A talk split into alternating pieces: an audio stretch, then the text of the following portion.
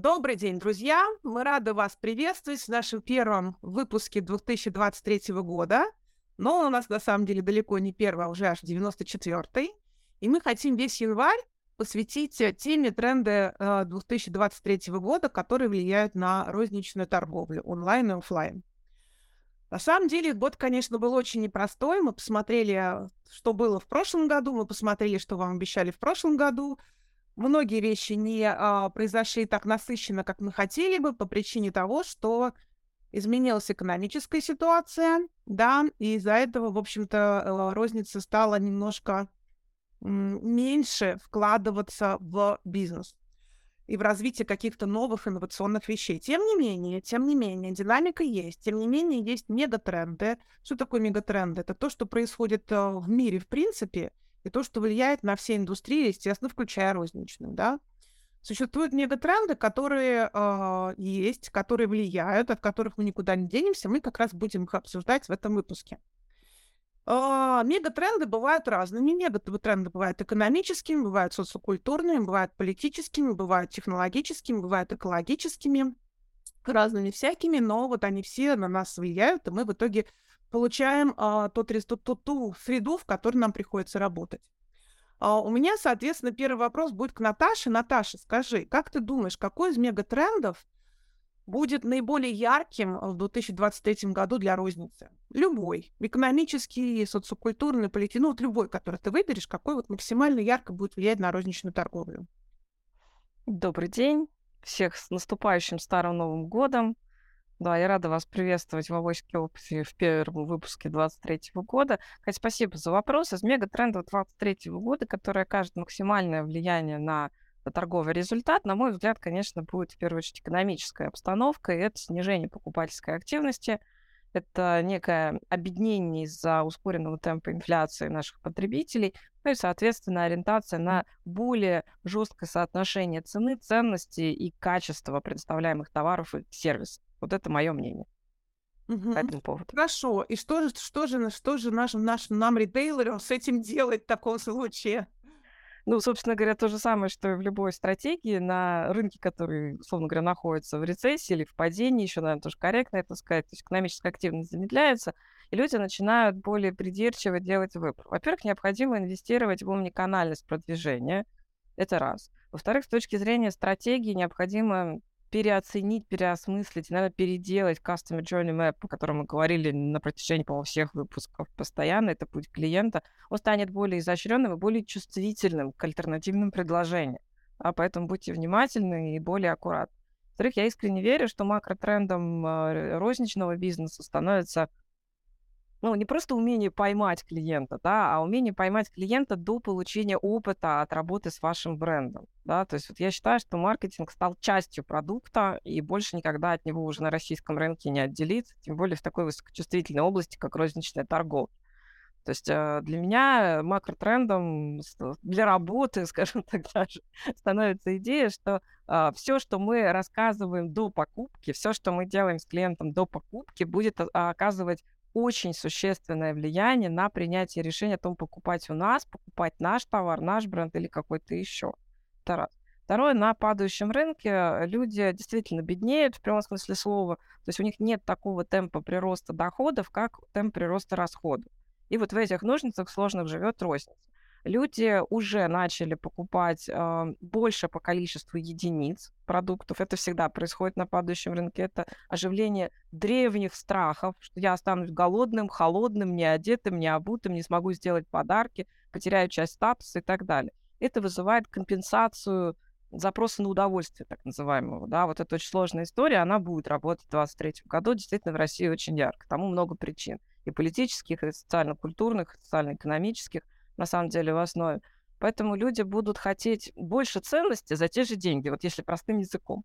Вот этот тренд будет работать. Он, собственно говоря, работает не первый год. А, да, я согласна с тем, что, в общем-то, денег стало у большинства меньше, а, но, как ни странно, я вот сегодня прочитала такую информацию по данным фискального оператора первого ФД, траты россиян в, в период новогодних праздников увеличились на 41% по сравнению с аналогичным периодом 2022 года. На 41%. То есть как это можно вот Это что? Что произошло? То есть, да, мы все знаем, что мы находимся в консервативном а, сберегательном режиме, но откуда вот эти плюс 41%? Это компенсация ужаса жизни. Российский рынок устойчиво 30 лет а, транслирует эту историю. Любое ухудшение социально-экономической и политической обстановки приводит к тому, что люди... Вот причем, если посмотреть даже статистику, да, они потратили больше денег, они купили большее количество единиц товаров, чем до этого, да, но средний чек на конкретную категорию почти везде упал да, то есть вот нужно просто, я поэтому и говорю, больше ценности за те же деньги или там даже за меньшие деньги, больше ассортимент, что я приду, куплю там не одну помаду, а три там себе и там двум племянницам что-то в подарок подарю, припасу. Очень многие в этом году уже на новогодних распродажах делали закупки на 23 а, февраля, 8 марта, да, то есть следующая большая трата. То есть чуть дольше цикл планирования. Людям выплатили бонусы, очень многие компании в предновогодний период. И люди не верят, что деньги будут иметь ту же покупательскую ценность, если их отложить да, то есть нет инструментов для сбережения, нет непонятного, что вкладываться, люди тратят э, деньги здесь и сейчас. Это традиционная модель российского потребителя. Совершенно верно. То есть эта история связана с тем, что люди беднеют, поэтому мгновенно обращают деньги в товары, в продукты, которые либо потребят сами, либо подарят там, ну, тем людям, с которыми они взаимодействуют. И, соответственно, это тренд на промо огромный в маркетинге. Хорошо, спасибо, Наташ. А, ну, согласна с тем, что действительно, а, ну, получается так, что а, переносятся, как бы траты переносятся в какие-то очень ограниченные временные рамки, да, то есть понятно, что новогодние, для некоторых категорий товаров новогодние праздники вообще составляли около 30% годовых продаж, например, шампанское, да, для тех же самых косметики, аксессуаров, э, там, что еще подарки для, для электроники. Да, электроника вся тоже, в общем-то, уже, уже новогодние праздники были таким э, большим куском годовых оборотов. Получается, что все больше и больше количество категорий, видимо, туда входиться будет. Правильно я тебя понимаю?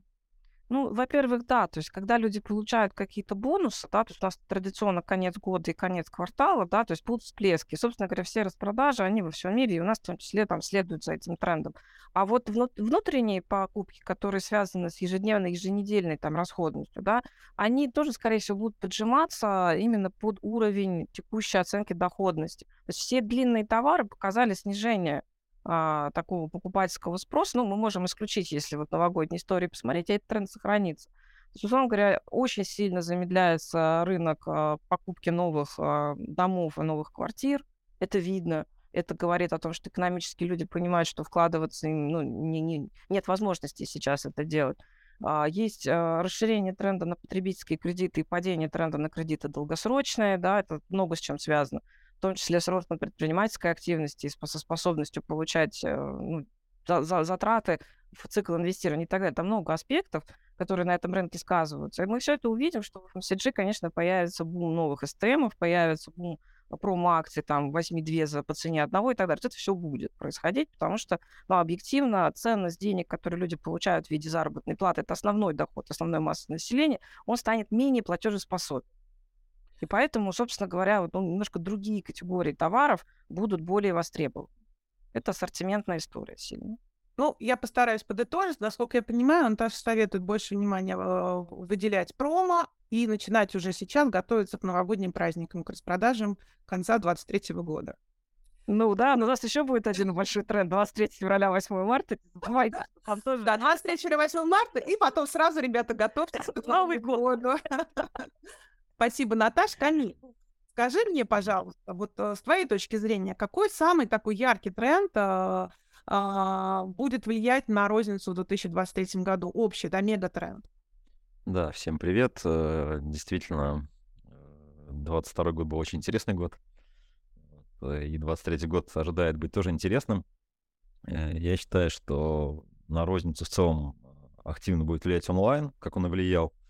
И в целом мы увидим а, то, что переток а, денег в онлайн а, дальше будет увеличиваться.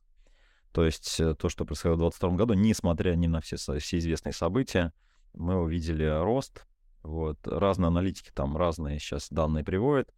Вот, кто-то говорит, уже каждый седьмой рубль в онлайне тратится. Вот, там no food, там ну, не no food считают. Кто-то говорит, там каждый пятый уже там, да. Вот. Но э, можно верить этому, не верить, но тренд один, что действительно онлайн будет расти э, за счет маркетплейсов, за счет там коммуникации, которые бренды проводят в онлайне, то есть за счет того, что аудитория, как Наташа правильно сказала, ищет э, по той же цене больше, выгоднее и так далее, и вот этот запрос на выгоду, он будет больше, да, вот, поэтому, э, конечно же, будет большой рост в онлайне, и будет продолжаться дальше, вот, особенно есть э, ниши, где еще проникновение e-commerce не так велико, вот, э, ну, наверное, вы все заметили, как сейчас больше стало самоката, больше стало там всяких таких ребят, которые доставляют еду. Вот, то есть в этом секторе активно развивается онлайн-коммуникация, онлайн-заказы. Вот, э, мы уже там с супругой обсуждаем вопрос, что нам не надо готовить, а надо что-то домой привозить. В общем, да, то есть это все будет, и, соответственно, здесь история продолжается. Вторая история, ну, понятно, с маркетплейсами история, да, все об этом жужжат, э, каждый розничный продавец про это слышал, или думает, или мечтает, или уже попал, или уже выкинули, и он пытается попасть назад. Вот, там, конечно же, выросла конкуренция, там, конечно же, маркетплейсы будут еще более ужесточать те требования, условия, и в конечном итоге долю от маржи, которую они будут отъедать у конечного продавца, то есть там ну, последние события вот э, конца 22 года, это показательно, что там был такой механизм, те, кто работал с маркетплейсами, знают его самовыкупа.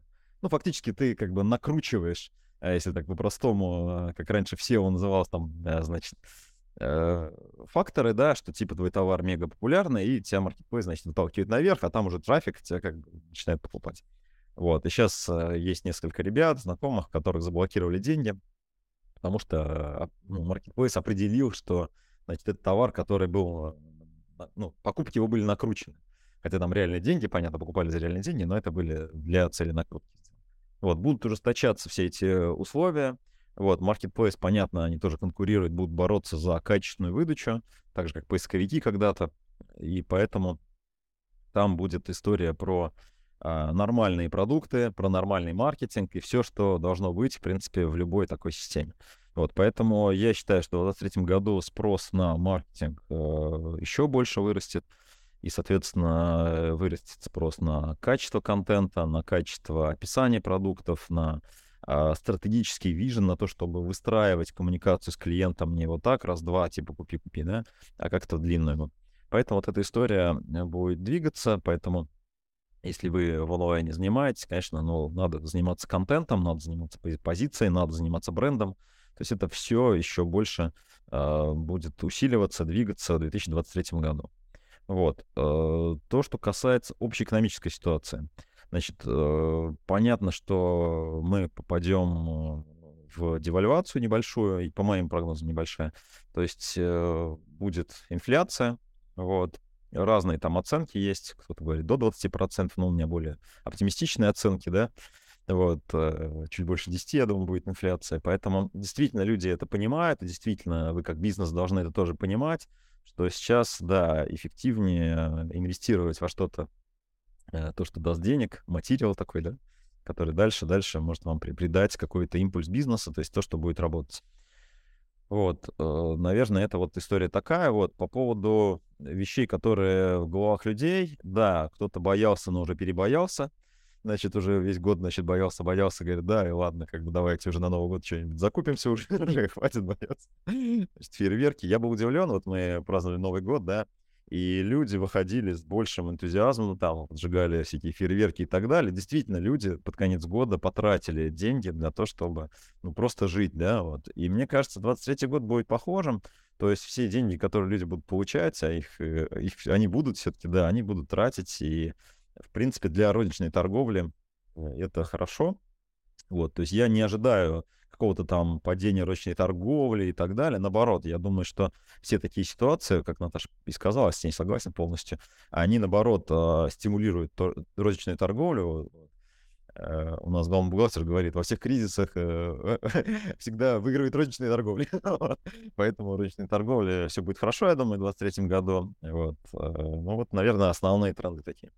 А, спасибо, Камиль. У меня будет вопрос тебе по маркетплейсам моим любимым. А, скажи, пожалуйста, вот, ну, ты говоришь, они будут развиваться, они будут улучшать выдачу, но вот у меня сразу такая логическая, логический вопрос, для меня логический вопрос. Ну, видимо, тогда, чтобы стать действительно каким-то классным, замечательным экспертом, маркетплейсам придется а, либо специализироваться, либо будут расти игроки, которые будут специализироваться на каких-то определенных нишах, типа вот Литуале. Литуаль сейчас стал маркетплейсом. Ну, по крайней мере, они так заявляют. Я не знаю, насколько они реальный маркетплейс, я просто честно скажу, не в курсе, да, но они заявляют себя маркетплейсом.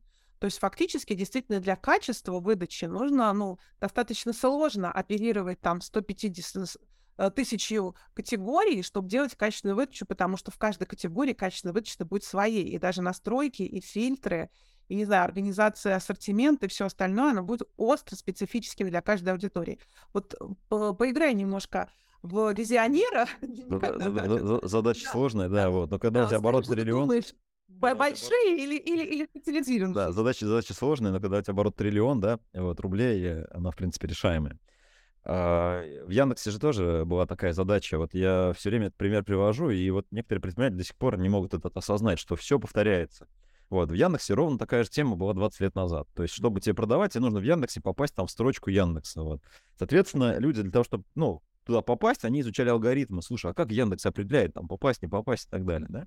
И там было такое понятие, как ссылочный вес и ссылки. И люди прям биржи продавали ссылки, и ты ссылки покупал, у тебя раз и повыше, значит, сайт. Потом Яндекс, ну, видит, что качество поиска падает, да, качество. И, соответственно, он начинает, э, соответственно, а, разрабатывать алгоритмы, которые улучшают качество поиска, и постепенно всю эту историю приводят к какому-то состоянию. Можно ли сказать, что в Яндексе и в Гугле идеальный поиск сейчас? Ну, наверное, нет, понятно, нет предела совершенства. Но э, понятно, что крупные игроки э, будут, конечно же, этим оперировать и, соответственно, будут с ними работать. Единственное, о чем можно говорить именно в э, части маркетплейсов, это специализи- специализация, когда у тебя ну, нет игрока из этой категории, да, например, вот ДНС а, буквально там где-то 5 назад принял решение уйти с Яндекс.Маркета, и вы не найдете на маркетплейсах, например, ассортимент ДНС. То есть ДНС там не продает. Почему он не продает? Потому что у него самого есть экспертиза, и он этой экспертизой не готов делиться. И, соответственно, бытовая техника, ну, как бы не очень на маркетплейсах, если честно, да, вот пока еще, да, хотя можно там купить и так далее, да, вот, но они в этом экспертные, они эту экспертизу не отдают. То есть все, кто экспертизу не отдадут, все будут продавать. Вот, Hoff.ru тоже самая история, да, то есть они с мебелью, они умеют доставлять, это крупногабарит, это определенные фотографии и так далее, и так далее. Это не говорит о том, что мебель не продается на Wildberries, а продается большими объемами, вот. Но они все равно удерживают какую-то нишу аудитории, которая понимает, что, слушай, ну у них там все-таки вот получше и так далее, и так далее. Вот, я думаю, что там битва будет жесткая, вот, я не думаю, что будет какая-то там сотни маркетплейсов второго эшелона специализированных, вот, то есть мы говорим про десятки э, игроков на рынке, вот, и понятно, что будут топовые, вот, и понятно, кто эти игроки будут уже, да, Вайлдберрис, Озон, там, ну, Яндекс может быть, вот. Э, и дальше будет, да, какие-то игроки, которые являются существенными игроками на офлайн рынке, в том числе, ну, типа ДНС, типа Хоффа, типа там таких ребят, которые смогли э, вот эту онлайн-коммуникацию выстроить и отстроиться от э, больших глобальных онлайн-игроков. Вот что сейчас происходит, да? Сейчас а, активно обсуждается там, а, значит, аптечная тема, э, тема продажи медикаментов и тема продажи там алкоголя через вот. Вот понимаете, что произойдет, да? То есть вот есть ребята, аптечный бизнес какой-то, сегмент рынка прям большой, огромный, да? Розничная торговля. Вот они э, там лицензированные должны были быть и так далее. То есть был определенный входной порог на эту, в эту категорию, да, товара. Вот сейчас говорят, да нет, вроде порога нет, это же тоже товар, да, вот, давайте тоже продавать его там как-то, да. Вот, представляете, это сейчас разрешат, но я купил, в принципе, там, не знаю, лопату и парацетамол, да, то есть, в принципе, наверное, это, да, то есть аптеки, наверное, не выиграют от этого решения, вот. То есть понятно, что крупный игрок всегда имеет больше возможностей коммуникации, предложений, а, прогиба по цене поставщика и так далее, и так далее. Вот, поэтому я считаю, ну, узкие темы будут, но узкие они будут очень большими, то есть вот маркетплейсной теме. Ну и, конечно же, останется тема, ее маркетплейсы не заменят, это брендовая коммуникация, когда сам бренд выстраивает свою коммуникацию. Мы писали у себя в блоге даже об этом. Э, у нас есть клиентка, фабрика трав, она, значит, из трав делает какой-то свой продукт, там, зубную пасту или что-то типа такого. И они, э, ну, реально ушли с Вайлберса, потому что невозможно, говорят. То есть они теряют сервис клиентский. То есть они клиент отправляют, клиент э, там Вайлберс делает так, что типа, они не виноваты, это, типа, виноват поставщик. а те так говорят, да я отправлял, у меня складе там товар. Они говорят, да нет, у вас там товара уже нет или какая-то проблема, да? И в итоге э, бренд теряет, за счет того, что он присутствует, и они просто приняли решение не продавать через этот канал. И они как бренд, а, в силу того, что они продают уникальный товар, в силу того, что у них есть позиция какая-то, вот, они выигрывают в этой истории. Вот. То есть вот основные вектора, они будут в эту сторону двигаться. Хорошо. Все-таки мне вот, вот почему я сказала про Литуаль про а, маркетплейсы, для меня это принципиально разные бизнес-модели. Мне действительно интересно, Литуаль стал ли маркетплейсом или нет, потому что что такое а, э, ритейлер? Ритейлер— это компания, которая осознанно выбирает поставщиков. То есть она говорит, у меня линейка, у меня будет столько-то категорий, у меня в категории будет столько-то игроков, у меня будет таким-то образом представлена моя полка, у меня будут товары такого-то, такого-то, такого-то ценового сегмента, у меня будут большие, маленькие, специализированные, не знаю, там нишевые, ну, в общем, все, что они хотят, они закладывают эту стратегию. У маркетплейсов на данный момент ну, стратегии не существует. Стратегия это... Существует очень хорошая стратегия. Ну, я имею в виду ассортиментной стратегии. Подожди, пожалуйста, Я имею в виду ассортиментной стратегии. Кто выживет, то выживет. Собственно говоря, приходи, пробуй, работай. Вот давайте устроим там кровавое месиво. Кто в этом кровавом месиве вылезет, тот вылезет. Marketplace не имеет своего лица с точки зрения ассортимента. Я смотрю с точки зрения потребителя.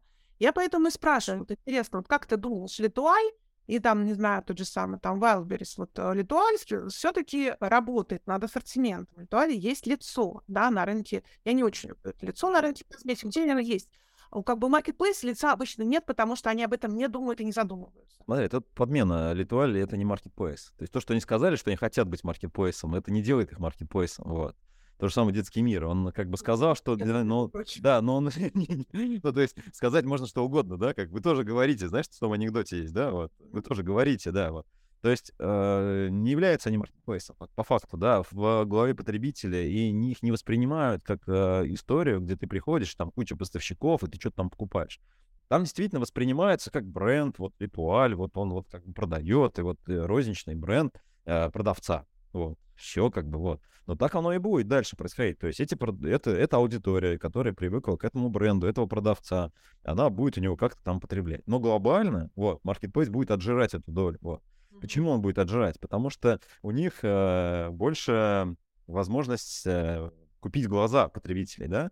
То есть они вот э, вся... Они медиа, они являются медиа скорее, Вот да? сейчас уже же стратегия в чем идет, да? То есть когда у тебя, представляешь, в канале например, Marketplace во всех каналах у тебя там занимает 20%. Вот. Пойдешь ты туда или нет, да, ты можешь не пойти, но тогда ты потеряешь 20%. А если ты туда пойдешь, то ты можешь потерять больше, но через, через сколько-то времени, да? Поэтому бренды сейчас находятся в таком состоянии, что они такие, блин, идти не идти, и кто-то из них принимает грамотную стратегию, что они там нужный ассортимент выкладывают, там с нужной аудиторией там работают. То есть они понимают, какая аудитория именно там. А другую аудиторию они сами возделают. Кто-то в распростертые объятия туда бросается, и потом, значит, через какое-то время такой, ой, блин, короче, и что-то не так пошло, да? Вот. А кто-то, наоборот, э, под конкретно маркетплейс делает продуктовые линейки, и там продвигается и так далее. То есть, поэтому здесь, ну, это разная история. То есть нельзя их смешивать, и говорить, что там э, на рынке, на нише маркетплейсов они проиграли. Вот, а на нише розничного брендового игрока маркетплейс не, не играет, да, вот. То есть разные категории бизнеса, как ты правильно говоришь. Поэтому они будут существовать, они будут развиваться, и каждый, ну, в зависимости от того, какую стратегию они примут, э, в итоге будут соответствующие результаты. Маркетплейс имеет достаточно понятную, проверенную, скопированную модель э, и давно пробированную еще Амазоном и так далее, когда, ну, большой агрегатор, слушай, то есть ты приходишь и это делаешь. Вот один пример расскажу. Э, вот ездили на Новый год э, с друзьями, там они небольшой медицинский центр, вот, и у них есть тоже агрегатор Сберздоровье, по-моему, называется, или что-то типа такого. И, значит, они рассказывают, значит, Сберздоровье, вроде там, ну, клиентам они должны скидку дать. То есть, если оттуда пришел со Сберздоровья скидку. И, говорит, получилось так, что наши текущие клиенты начали через них получать скидку на, на этот визит, да, вот. И они говорят, да мы отключились от них, нахрен они мне нужны, да. Понимаешь, вот, вот, то есть вопрос-то какой? Если у них своя клиентская база, вот, и, соответственно, они могут это оперировать, то это все отомрет, вот эта история про маркетплейсы, как это с DNS случилось и с другими, да. Вот, а если у них нет клиентов, ну, маркетплейс будет эту маржу у них отъедать дальше, дальше, дальше. Ну, понятно, тут, тут как всегда, как у производителей розницы, у кого больше... Да, такая же, да, сила больше. Маркетплейс, у кого больше силы, то есть это, это такая силовая история, и да, ты сможешь да, да. больше. Но, на мой взгляд, например, ну, плюс маркетплейса в том, что действительно его можно использовать как медиа, И вообще, на самом деле, ну, те же самые ритейлеры тоже уже какое-то время были медиа, потому что когда вот там производитель заходит в ритейловую сеть, он обсуждает в том числе коммуникацию внутри сети. Да, он обсуждает в том числе коммуникацию совместно с сетью. То есть это уже медиа, уже были медиа, сейчас появляются там, ну, помимо этих буклетов, уже там недавно появились экраны внутри розничных сетей офлайновых, да, там тоже можно рекламироваться, там тоже можно двигаться и коммуницировать со, со своими потребителями прямо на месте в точке продаж в момент совершения покупки. То есть, в принципе, конечно, вот эта медийная история, она очень большая. Спасибо, Камиль. Наташа, у меня будет тебе вопрос такой. Я вот заметила, что в последнее время есть, ну, не то, что в последнее время, маркетплейсы, чем хороши, они дают производителям, маленьким производителям, возможность uh, начать свой бизнес, да, выйти, попробовать, посмотреть спрос, ну, то есть как-то начать работать. Uh, вот я как бы видела, там я общалась в прошлом году, работала с, с такими производителями, да, и в этом году у меня уже есть uh, проекты, когда мы обсуждаем запуск продукта через маркетплейс с точки зрения попробовать. Скажу честно, с одной стороны, для меня это как бы очень хорошая э, возможность, с другой стороны, для меня очень э, возникает большой вопрос вообще, то ли это место, где пробовать продукт, или как Камиль сказал, что ты там подумаешь, подумаешь, решишь уйти, потому что тебе просто это не помогает жить никак. Вот, Наташ, как ты думаешь к такому, что ты думаешь про этот тренд, запуск э, продукта через маркетплейс, чтобы попробовать сделать пробный рынок, насколько он хорош с точки зрения стратегии? Ну, я вот расскажу, даже, наверное, отвечу вообще на нашем собственном примере. Была такая идея аж 2020-2021 э, год у нас. Вот, то есть немножко другая ситуация, пандемийная история, все действительно думали, действительно пробовали. Мы попробовали сделать э, историю, связанную с выходом, да, то есть мы просто тестили для себя потенциал начать продаваться в онлайне именно розничными изделиями. Это не очень дорогие украшения, на наш взгляд, да, то есть ну, условно говоря, исходя из особенностей продукта и бренда, вот, мы для себя поняли две вещи. А, первое, что мы поняли при всех макро-глобальных трендах, что ювелирные изделия прекрасно начали там, с 2017 года продаваться в онлайне, конкретно два сегмента, которые мы пробовали, не подлежат онлайн-продаже. Это был вывод уже вот э, после там полутора лет экспериментов мы сделали вывод, что это не будет продаваться в онлайне еще ближайшие лет семь. То есть не говорит, что никогда, но не сейчас. Да? И такая же история у нас была в 2022 году. Мы специально делали отдельную продуктовую линейку под конкретно marketplace. Вот, думали там, под каким там, суббрендом это выводить и так далее. Вот. Мы открыли, посмотрели объем усилий, денег, которые мы должны вкатать в продуктовую линейку, собственно говоря, в менеджеров, то, чтобы выйти, посчитали, просто сравнили. В общем, э, мой вывод, я этой задачей занималась весь 22 год, сошелся к следующему. Вот лично нам с нашим продуктом, товаром, брендом, подходом и так далее на маркетплейсе дороже, чем запустить магазин на адваншопе. Причем вот сильно дороже даже заплатить за рекламное продвижение оказалось. То есть, если вы умеете считать, э, вы как бы по, своему категории, по своей категории смотрите. Мы поняли, что в нашей категории это ну, плохое решение, хотя э, ювелирные изделия невероятно хорошо продаются на маркетплейсах. То есть все общие макротренды говорили в пользу этого решения. Мы сели, мы посчитали, мы просто разобрали, во, во сколько нам обойдется выстроить логистику, во сколько нам обойдется сток, во сколько нам обойдутся менеджеры, которые это будут сопровождать. И вот эта вся идея, что там что-то можно сэкономить как бы на аутсорсе внешних людей не в штате, оказалось, что сэкономить ничего нельзя, мы заплатим в полтора раза больше, чем стандартное продвижение. То есть, вот, условно говоря, мы потеряем там 50% доходности на этих э, категориях, этих позиций. Но это наш частный кейс. Если вот в среднем по палате, я бы сказала, что сначала посчитайте. Да? То есть сядьте и попробуйте сравнить, сколько вам будет стоить развитие собственного сайта, развитие собственного канала продаж и во что вам обойдется рекламная позиция. Если у вас нет никакой экспертизы, вы никогда не продавали онлайн, вообще не понимаете, что это такое, да, очень спорно, в какой категории вы выходите. Если у вас категория сильно нишевая, да, соответственно, точно это не marketplace. Если ваша категория попадает в такой базовый тренд, в маркетплейсе реклама и продвижение, да, то есть вы получите гарантированный объем клиентов, но это будет дороже, чем все то же самое сделать там самостоятельно. Опять-таки здесь есть выбор. Да, на маркетплейсе есть команда, которая профессионально, как вот вы сейчас говорили, обсуждали в диалоге с Камилем, работает над медиапродвижением. И те инструменты, которые они продают и предлагают, они опробированы, они работают. Да? То есть вы можете быстрее оказаться на рынке со своим предложением и с фактом продаж но, возможно, вы отдадите существенную долю прибыли за, с этого эксперимента Marketplace, то есть окупаться вы будете дольше. С другой стороны, риски того, что у вас вообще ничего не получится, когда вы впервые пробуете на, ну, на интернет-рынке там продаваться сами, они действительно выше, когда вы идете без вообще экспертизы, потому что у вас нет в составе команды людей, которые могут это оценить и посчитать и попробовать. Вот как бы между первым и вторым вы находитесь. С точки зрения того, какой дать совет, я не могу дать однозначного ответа. Это действительно жестко привязано к отрасли категории товара, где так, а где иначе. Вот даже мы там, пробуя розничную продажу, сложный продукт образовательный, да, мы смотрим, и мы пока не пришли к решению, что маркетплейсы нам чем-то могут помочь. Да, то есть мы смотрим и говорим, понятно, что очень привлекательно выглядит, что вроде бы я по факту плачу за рекламу, но по факту ты все равно платишь до того, как начнешь продавать.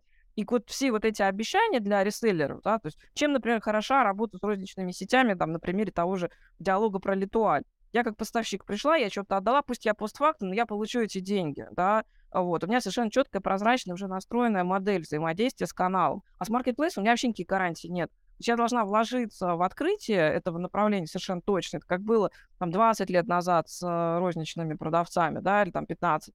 Вот. Но э, что я получу на выходе, кроме убытков? Не получу ли я бан, не получу ли я зависшие деньги, которые вообще не понятно, как юридически вытаскивают, да? Вот эти все вопросы, они остаются открытыми. И как раз вот для самых маленьких производителей я бы, наверное, сказала, что маркетплейсы не самая лучшая идея в 2023 году уже начинать тестировать в разогретой какой-то, а, в каком-то разогретом сегменте продаж. Да, это уже на самом деле может оказаться дороже, чем а, выстраивать свои тяжелые продажи самому.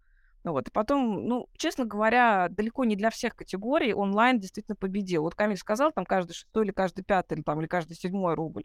Я могу сказать, что статистика продаж закрыта, официальная белая продажа, которая попадает в отчет, закрыта. Это 16% общего объема розничного рынка продано через электронную коммерцию, включая маркетплейсы, включая собственные онлайн-каналы магазинов. Ну, там какая-то еще статистика досчитается там 31 марта, но в общем и целом уже ясно. Но есть огромный неучтенный рынок так называемых э, скрытых продаж. Это то, что делают по рекламным объявлениям, то, что является рынком ресейла, который сильно вырос за 22 год и продолжит тренд в 23 явно. Да? То есть вот здесь тоже, как вы смотрите, а какой у вас товар? Да? Он будет один раз продаваться, как там губная помада, или это как э, коляска один раз продается с маркетплейса или с магазина бренда, а потом еще 20 раз перепродается потребителям на Авито, например. Да, или там на том же объявлении там на маркете. То есть здесь тоже вопрос, как вот с этим быть. Однозначного ответа нет. Спасибо, Наташа. Ну, как, как всегда, когда дело касается стратегии, волшебной пилюли не существует. Нужно думать головой. К сожалению, это так. И как бы мы ни старались найти какие-то простые способы, их с точки зрения стратегии нет. здесь даже хуже. То есть придется, поскольку такой вот накопленной статистики посмотреть на соседа тоже нет, да, то есть вам придется поставить собственный эксперимент, потратить деньги на зарплаты людей, которые этот эксперимент поставят как бы гипотетически, или плюнуть на все, сказать так вот мы поняли, денег у нас нет на то, чтобы платить аналитикам, стратегам. Мы пошли, ставим эксперимент за свой счет. Эксперимент может быть с любым результатом, но вы его точно будете знать про себя, про свою команду, про свой тип продукта и про конкретную попытку в конкретном канале. На мой взгляд, как вот предпринимателя, всегда лучше попробовать, чем не попробовать. Поэтому, если вы не обладаете такими супер-мега аналитическими возможностями, ну, тестите и просто заложите тот объем денег, которым вы готовы рискнуть и потерять его совсем без возврата.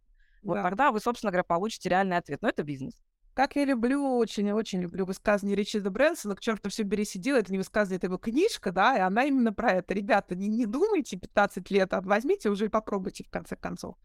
А, ты затронула тему секонд-хенда. На самом деле я тоже хотела об этом поговорить. И вообще глобально хотела поговорить о том, что розница становится не просто индустрией, розница становится мульти, мультииндустрией, потому что розница, с одной стороны, как мы уже сказали, это теперь медиа, а это тоже, простите меня, индустрия.